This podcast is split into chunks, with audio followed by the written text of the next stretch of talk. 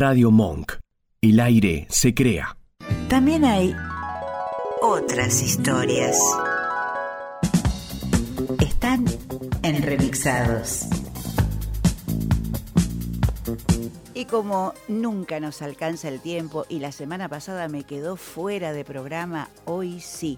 Les voy a develar eh, de qué se trata eso que vimos en las historias de Instagram, si es que las miraron, porque arroba remixados radio es nuestra cuenta de Instagram. Del mismo modo que te invito a que nos mandes un WhatsApp al 11 32 15 9357 porque podemos recibir sugerencias, lo que a vos se te ocurra para comunicarte con nosotros, y si no el Facebook de Remixados, que siempre está abierto su página arroba Remixados Radio. Como te decía, en todas estas plataformas eh, se generó una incógnita acerca de lo que es el Día de la Pereza. Medio raro, ¿no?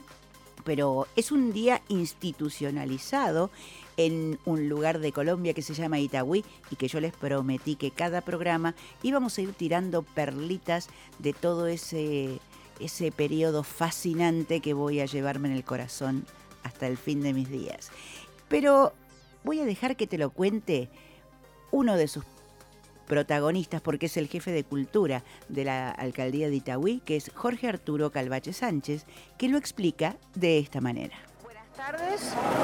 Estamos eh, aquí en Itagüí, en una fiesta muy particular que es el Día de la Pereza, y vamos a conversar con Jorge Arturo Calvache Sánchez, que es nada menos que el director de la Casa de Cultura.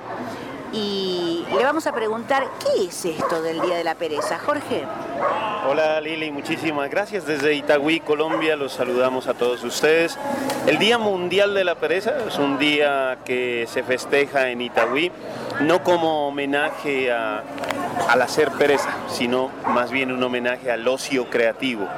Es un movimiento puramente social que, que surgió hace más de 30 años en el cual pues Itagüí es una ciudad puramente industrial y de las industrias los obreros inventaron un día en el cual ellos pudieran salir de las fábricas a festejar, a celebrar, que porque había un día del trabajo tenía que haber un día de la pereza, por el derecho que tenemos todos a hacer pereza en nuestras casas, en una playa, en un campo verde abierto, donde nosotros queramos hacer pereza y eso también es un derecho del ser humano. No la pereza como el pecado religioso que se, que se muestra, sino como un derecho de todo ser humano a quedarse sin hacer nada y, que, y aprovechar ese tiempo para algo creativo, a leer, a jugar ajedrez, a extenderse por allí en un andén, en una acera, a conversar mientras se toma una cerveza, a tender una hamaca entre los postes de energía invadidos de cables y luchar contra esa invasión tecnológica y de ciudad con algo que es tan simple para todo ser humano como lo es la pereza. Lo único que se pretende este día es precisamente rescatar ese derecho a la creatividad, ese derecho al ocio, ese derecho a disfrutar del tiempo libre en algo creativo. Son más de 30 años, por lo general este, este día ha tratado de ser acabado por varios gobernantes, precisamente porque va como contrario a todo tipo de política de trabajo, pero en realidad no es eso. O sea, eh, a muchos de los gobernantes les da vergüenza decir que en Itagüí se hace el Día Mundial de la Pereza. Y yo les cuento a todos que aquí eh, lo van a ver ya en fotos, en remixados, pero hay camas que han sido sacadas a la calle, ornamentadas, exclusivamente para que la gente se tome la foto y haga este, justamente un testimonio que quede de su pereza. Sí, es verdad. Hoy hay incluso desfile de camas, es concurso, se premia la mejor cama decorada, las camas se les colocan unas pequeñas ruedas, la gente pasa en sus camas, los van a ver en, en sus pijamas, salen con pijama y, y, es eso, es un día para disfrutar, los animalitos también los disfrazan con pijamas, como haciendo alusión a la pereza, hoy salen niños. Las fiestas originalmente eh, son las fiestas de la industria, el comercio y la cultura, pero en realidad este día de la pereza casi que absorbe toda la semana y la gente viene a las fiestas de la pereza. Todo el mundo dice, vamos a las fiestas de la pereza casi nadie lo conoce como las fiestas de la Semana de la Industria del Comercio y la Cultura. ¿Y es solamente en Itagüí o esta fiesta de la pereza se replica en otras este, localidades o municipios? No, es exclusivamente de Itagüí. Bueno, una primicia para remixados y gracias Jorge, gracias por esta ilustración de un día tan particular y me voy a ver el desfile. Muchísimas gracias Lili, bienvenida y bienvenidos todos los hermanos argentinos, que los queremos mucho. Gracias Colombia, cerramos y vamos a estudio.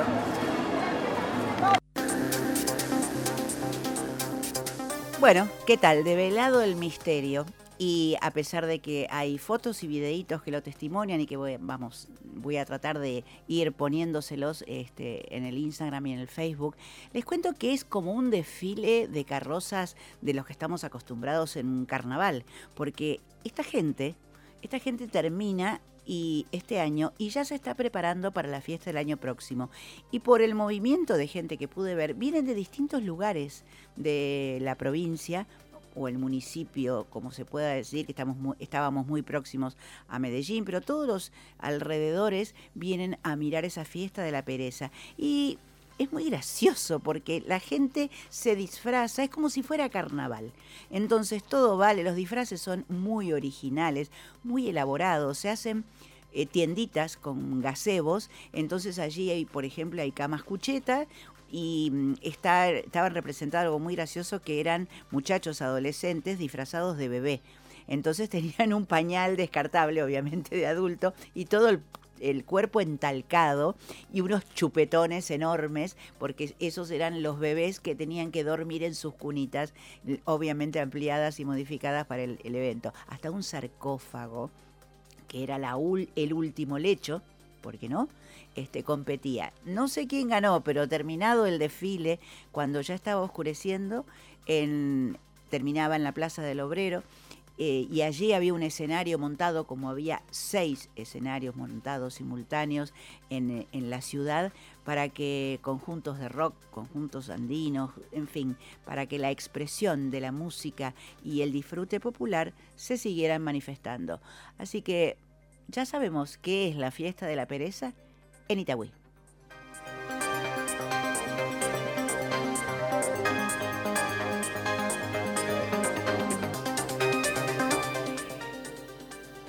Cambiando un poco de tema, cuando mm, estaba repasando o escuchando eh, las efemérides, aunque no les prestemos especial atención a fijarlas en cada día de la semana por la temporalidad del online, pero se celebra el 4 de septiembre, entre otras cosas, el Día del Inmigrante. Y al buscar material, claro, las fotos eh, de los inmigrantes se asocian inmigrantes que emigran de otro país al nuestro eh, se asocian con aquellas eh, primeras inmigraciones este, de italianos, de europeos en definitiva.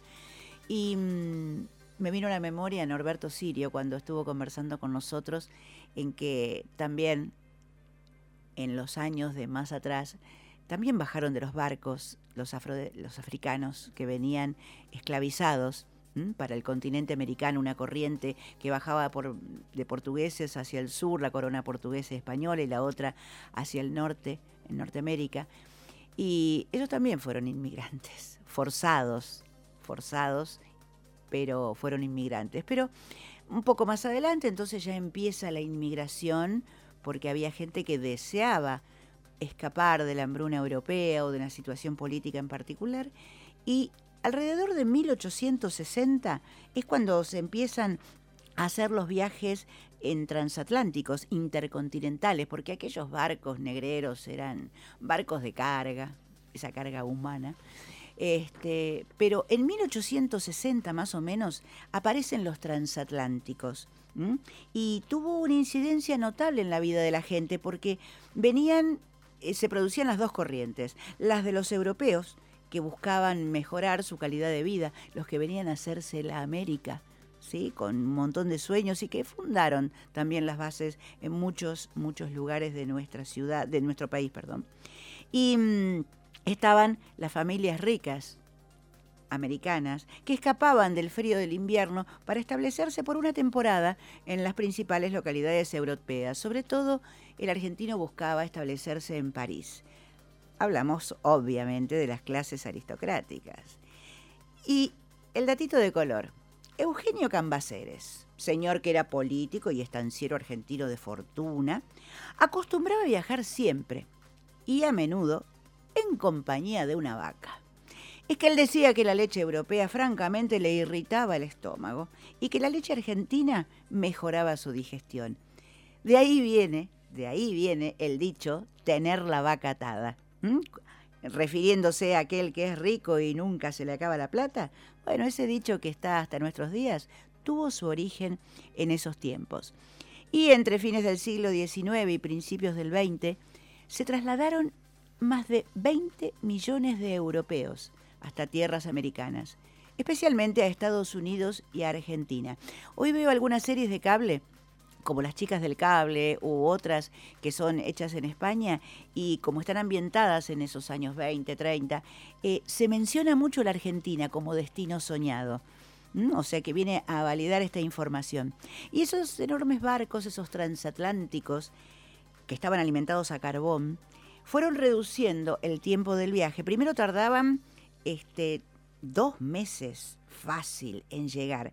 Pero después fueron acortando, acortando y reduciendo eh, la duración del viaje porque obviamente la tecnología hacía que los barcos fueran diferentes y llegaron a seis días más o menos a principios del siglo pasado.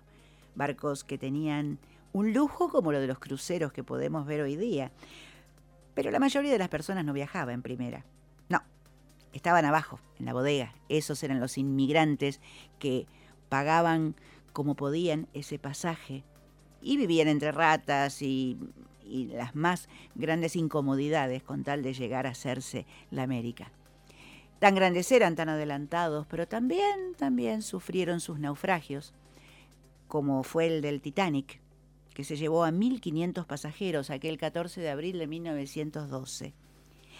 Y además de los pasajeros, había ocho perros, un gato que vivía en el barco y varias aves que iban enjauladas en el depósito. Y otra perlita, un poquito más sentimental, fue que mm, la historia de un gran danés, se lo, lo ubican, es un perro grandote, enorme, parece un ternero chico. Bueno, ese gran danés tenía una dueña que se llamaba Anne Elizabeth Isham. La dama le impidieron subir al bote salvavidas por, con la mascota por, debido al tamaño que tenía. Podía subir una persona en vez de semejante perro. Entonces ella decidió quedarse con él y morir juntos en el barco. Anne Esham fue una de las cuatro pasajeras de primera clase que murieron. Casi todos los de primera se salvaron. Y la encontraron algunos días después del hundimiento flotando abrazada a su perro. Eso es el reconocimiento del, valor, del cariño que puede tener un animal y su amo, ¿no es cierto? Pero hablando del Titanic, dicen que el que se estrelló contra el témpano no era en realidad el Titanic, que era otro. Hay un montón de teorías conspirativas, pero eso, eso queda para otro programa. Escuchanos en www.radiomonk.com.ar o buscanos en TuneIn.